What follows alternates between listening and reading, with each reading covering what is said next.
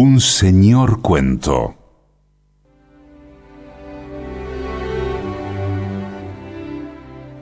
De Rey Bradbury, La muerte y la doncella.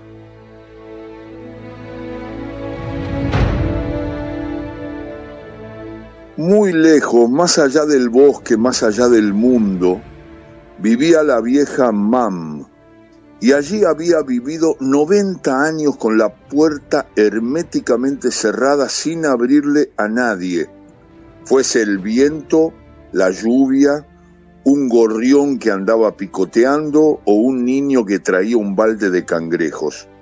Si alguien daba unos golpecitos en los postigos, ella gritaba sin abrir, Vete muerte. No soy la muerte, le contestaban. Pero ella respondía, muerte, te conozco. Hoy traes la forma de una muchacha, pero te veo los huesos detrás de las pecas. O a cualquier otro que llamara, te veo muerte, exclamaba la vieja Mam. Hoy vienes como afilador de tijeras, pero la puerta tiene triple cerradura y doble tranca. He puesto papel matamoscas en las rendijas, cintas en los agujeros de las llaves y trapos en las chimeneas, telas de araña en los postigos y he cortado la electricidad para que no entres deslizándote con la corriente. No hay teléfono para que no puedas llamar a mi casa a las 3 de la oscura mañana. Y tengo tapones de algodón en las orejas para no oír lo que respondes a lo que estoy diciendo. Vete pues, muerte, vete. Así había sido a lo largo de la historia del pueblo. La gente de aquel mundo que estaba más allá del bosque hablaba de ella y a veces los chicos que dudaban del cuento tiraban palos a las tejas del tejado para oírle gritar a la vieja Mam, Sigue a Dios, tú que vas de negro con la cara blanca, blanca. Y el cuento era que la vieja Mam, con semejante táctica, viviría siempre. Después de todo, la muerte no podría entrar, ¿verdad? Los viejos microbios de la casa ya habían abandonado la lucha hacía tiempo y fueron a dormir. Sí, todos los microbios nuevos que corrían por el país con nombres nuevos cada semana o cada diez días. Si uno les creía a los periódicos, no podrían atravesar el olor del musgo, la ruda, el tabaco negro y la semilla de ricino en puertas y ventanas. Nos va a enterrar a todos, decían en el pueblo, alejado por donde pasaba el tren. Los enterraré a todos, decía la vieja Mam, sola y haciendo solitarios en la oscuridad con barajas en braille. Y así fue. Pasaron los años sin que otro visitante fuera muchacho, muchacha, vagabundo, buhonero, llamara a la puerta, y dos veces por año un dependiente de almacén del lejano mundo, un viejo de 70 años, llegaba con leones amarillos y demonios rojos pintados en las brillantes envolturas, y que el hombre dejaba en la galería de entrada sobre el agitado mar de leña. Los alimentos podían quedar allí una semana, cocinados por el sol, helados por la luna, durante un adecuado periodo de antisepsia. Y una mañana desaparecían. La carrera de la vieja Mam era esperar. Lo hacía bien, con los ojos cerrados y las manos entrelazadas y el vello de las orejas tembloroso siempre escuchando, siempre lista. De modo que no se sorprendió cuando el séptimo día de agosto de su nonagésimo primer año de vida, 91, un joven de cara tostada por el sol, cruzó el bosque y se detuvo delante de la casa de la vieja Mam. Llevaba un traje como esa nieve que se desliza susurrando en lienzos blancos desde un tejado de invierno para depositarse plegada sobre la tierra dormida. No tenía coche, Había caminado un largo trecho, pero parecía fresco y limpio. No usaba bastón en que apoyarse ni sombrero para protegerse de los rayos aturdidores del sol. No transpiraba. Lo más importante es que solo llevaba una cosa consigo, una botella de ocho onzas de un líquido verde brillante. Mirando hondamente en este color verde, sintió que estaba frente a la casa de la vieja Mam y miró hacia arriba. No tocó la puerta, caminó lentamente alrededor de la casa y dejó que ella lo oyera andar en círculo. Después, con ojos de rayos X, dejó que ella sintiera la tranquila mirada. La vieja Mam exclamó, oh, despertándose con una migaja de galleta negra todavía en la boca. Eres tú. Sé cómo vienes, sé como quién vienes esta vez, sí lo sé. Me doy cuenta. ¿Como quién? Como un joven con cara de melocotón rosado. Pero no tienes sombra. ¿Por qué es así? ¿Por qué? La gente tiene miedo de las sombras, por eso dejé la mía del otro lado del bosque. Así te veo sin mirar. Oh, dijo el joven con admiración, tienes poderes, grandes poderes para mantenerte a ti afuera y a mí adentro. Los labios del joven se movieron apenas. Ni siquiera me molestaré en discutir contigo, pero la vieja mamo yo, Perderías, perderías. Y me gusta ganar, por eso me limitaré a dejar esta botella en los peldaños de la entrada. A través de las paredes de la casa, el joven oyó los latidos del corazón de la vieja. Espera, ¿qué hay dentro? Tengo el derecho de saber qué es lo que dejas en mi propiedad. Bueno, sigue. En esta botella, dijo el joven, está la primera noche y el primer día en que cumpliste 18 años. ¿Qué? ¿Qué? Lo que has oído. En esta botella está la primera noche y el primer día en que cumpliste 18 años. Lo que has oído. La noche en que cumplí 18 años, el día, eso es, en una botella el joven la levantó y la botella tenía curvas y era como una mujer joven. Tomaba la luz del mundo y la devolvía en un fuego caliente y verde como los carbones que arden en los ojos del tigre. Parecía de pronto serena, de pronto agitada y turbulenta en las manos del joven. Exclamó la vieja Mam, no te creo, no lo creo. La dejo y me voy, dijo el joven. Cuando me haya ido, prueba una cucharada de los pensamientos verdes contenidos en esta botella. Entonces sabrás. ¿Es veneno? No. ¿Me lo prometes por la memoria de tu madre? No tengo madre. ¿Por quién juras? Por mí mismo. Me matará. Eso es lo que quieres. Te resucitará de entre los muertos. Yo no estoy muerta. El joven sonrió.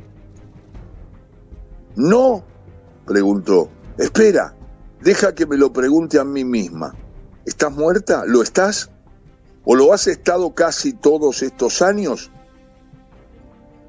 El día y la noche en que cumpliste 18 años, dijo el joven. Pensalo, hace tanto tiempo algo se movió como un ratón junto a una ventana del tamaño de un ataúd. Esto te lo devolverá, el joven dejó que el sol pasara a través del elixir, que brilló como una savia extraída de mil hojas de hierba de verano. Parecía caliente y quieto como un sol verde. Parecía, parecía salvaje e hinchado como el mar. Fue un buen día de un buen año de tu vida. Un buen año, murmuró la anciana escondida un año de vendimia, entonces tu vida tenía sabor, un trago y conocerías el gusto. ¿Por qué no pruebas? Eh? ¿Por qué? El joven sostuvo la botella aún más arriba y de pronto fue un telescopio. Y si uno miraba por un extremo, cualquiera que fuese, se enfocaba una época de un año desaparecido mucho tiempo atrás, una época verde y amarilla, muy parecida a esta luna en la que el joven ofrecía el pasado como un vidrio ardiente entre los dedos serenos.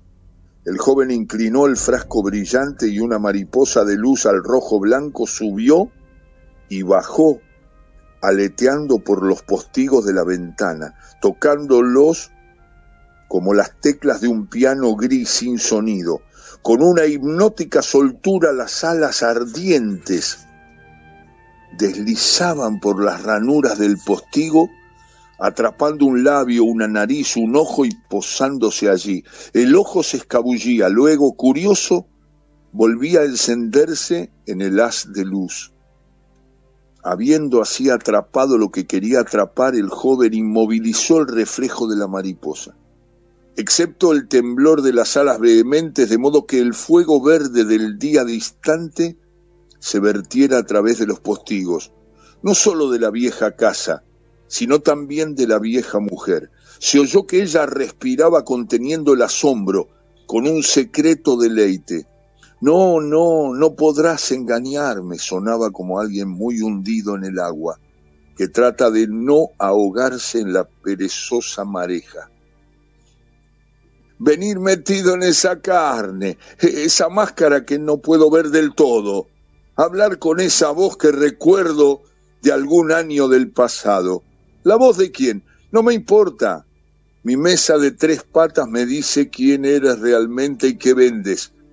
Vendo solo estas 24 horas de tu joven vida. ¿Vendes algo más? No, no puedo vender lo que soy. Si salgo, me atraparás y me empujarás a dos metros de profundidad. Te he engañado, te he esquivado durante años. Ahora vuelves gimoteando con nuevos planes pero ninguno resultará. Si sales por esa puerta no haré más que besarte la mano, damisela. No me llames lo que no soy, te llamo lo que podría ser dentro de una hora. ¿Dentro de una hora? susurró la mujer. ¿Cuánto hace que no caminas por el bosque? Desde otra guerra, desde otra paz, dijo la vieja. No veo nada, el agua está turbia. Y el joven dijo, Damisela, es un hermoso día de verano. Hay un tapiz de abejas doradas que ahora dibujan esto, ahora aquello en la nave de árboles de esta iglesia verde. En una encina hueca hay miel que fluye como un río de fuego. Quítate los zapatos, aplastarás la menta del campo, te hundirás en ella. Flores silvestres como nubes de mariposas amarillas cubren el valle. Debajo de esos árboles el aire es como agua de pozo profundo, fría y clara, que bebes con la nariz. Un día de verano, joven como ha sido siempre la juventud. Pero yo soy vieja, vieja como siempre ha sido la vejez. Si escuchas, no. Aquí están mi oferta perfecta, mi trato, mi venta, una transacción entre tú, yo y el tiempo de agosto.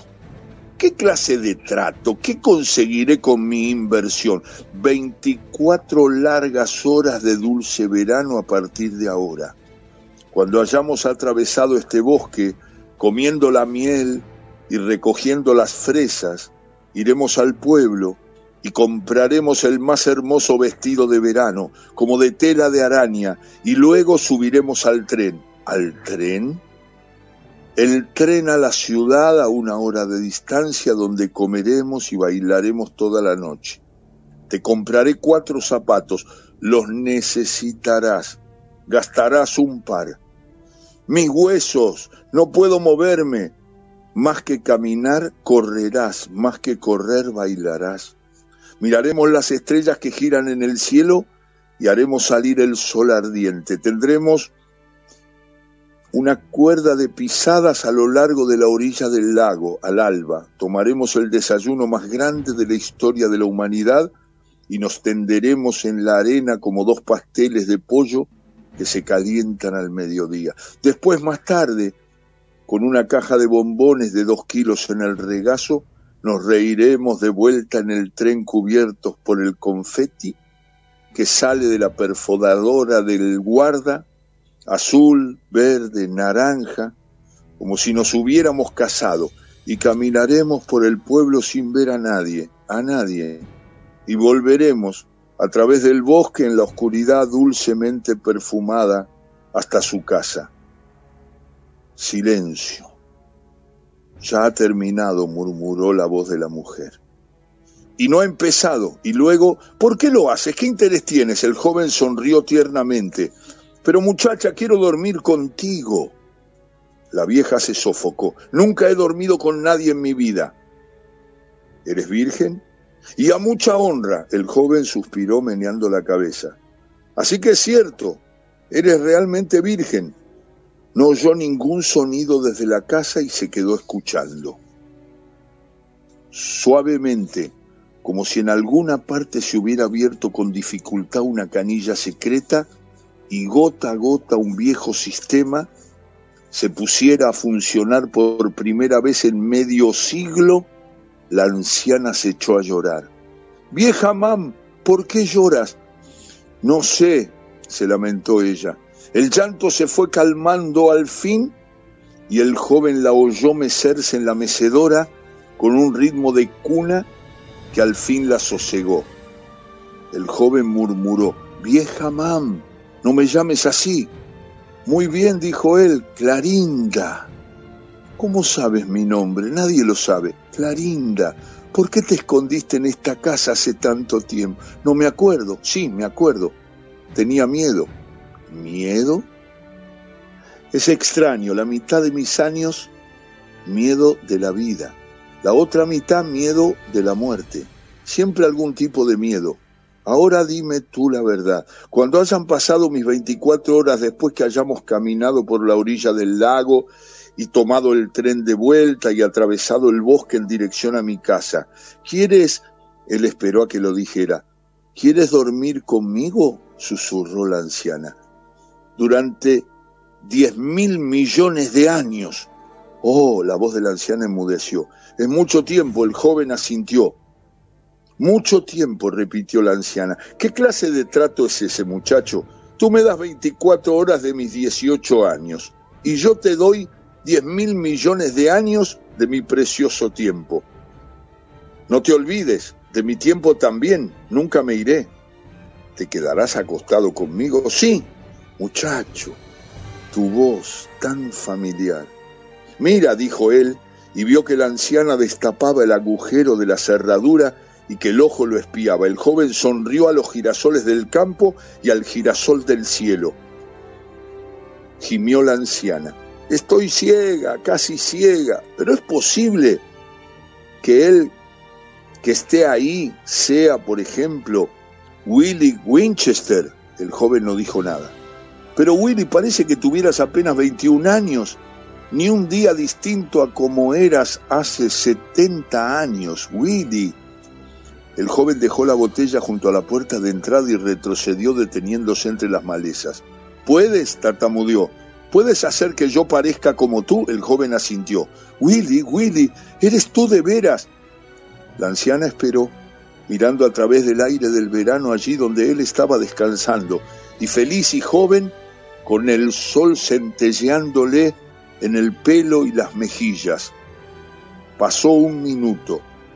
Entonces, dijo el joven, espera, gimió la anciana, déjame pensar. Y él sintió que allí en la casa la anciana dejaba que los recuerdos le cayeran en la mente como arena que cae en un reloj, depositándose así en un montón de polvo y cenizas.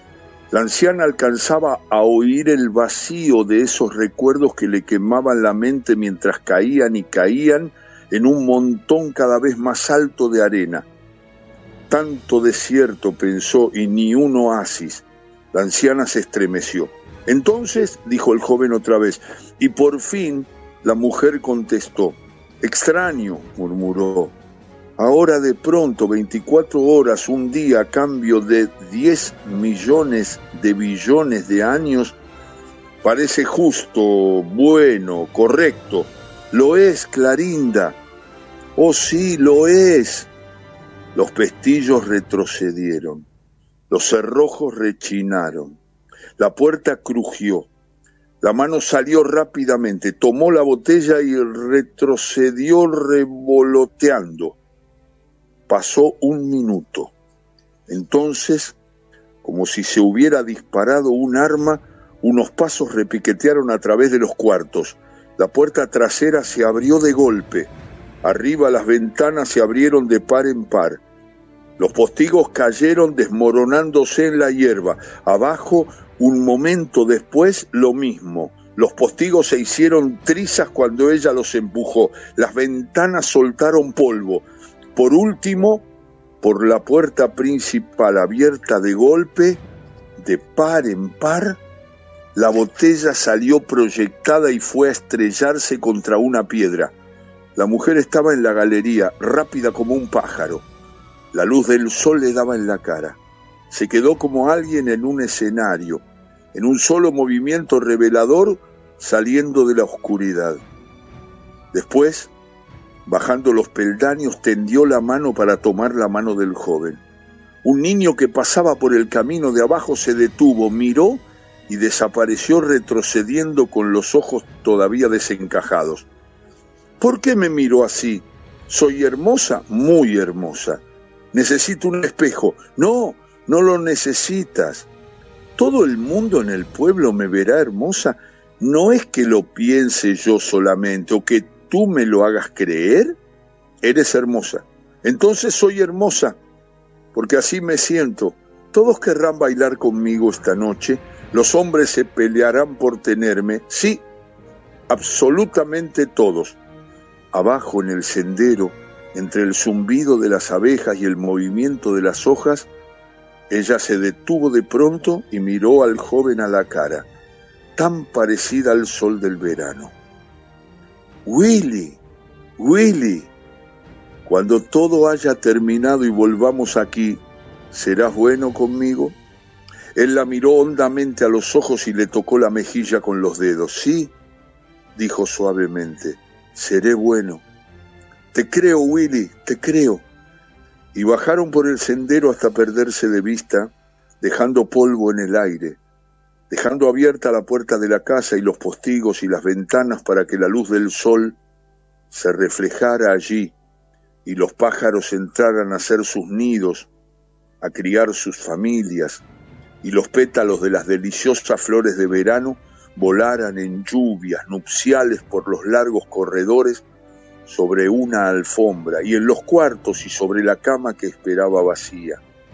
Y el verano, con la brisa, cambió el aire en todos los grandes espacios de la casa para hacerla oler como en el comienzo o como en la primera hora después del comienzo, cuando el mundo era nuevo y nada cambiaría y nadie envejecería nunca. En alguna parte corrían los conejos martillando como acelerados corazones en el bosque. Lejos, un tren silbaba, corriendo más rápido, más rápido, más rápido hacia la ciudad. Maravilloso cuento de Ray Bradbury, el libro Las maquinarias de la alegría de este maestro de la literatura que es Ray Douglas Bradbury. El cuento se llama La muerte y la doncella.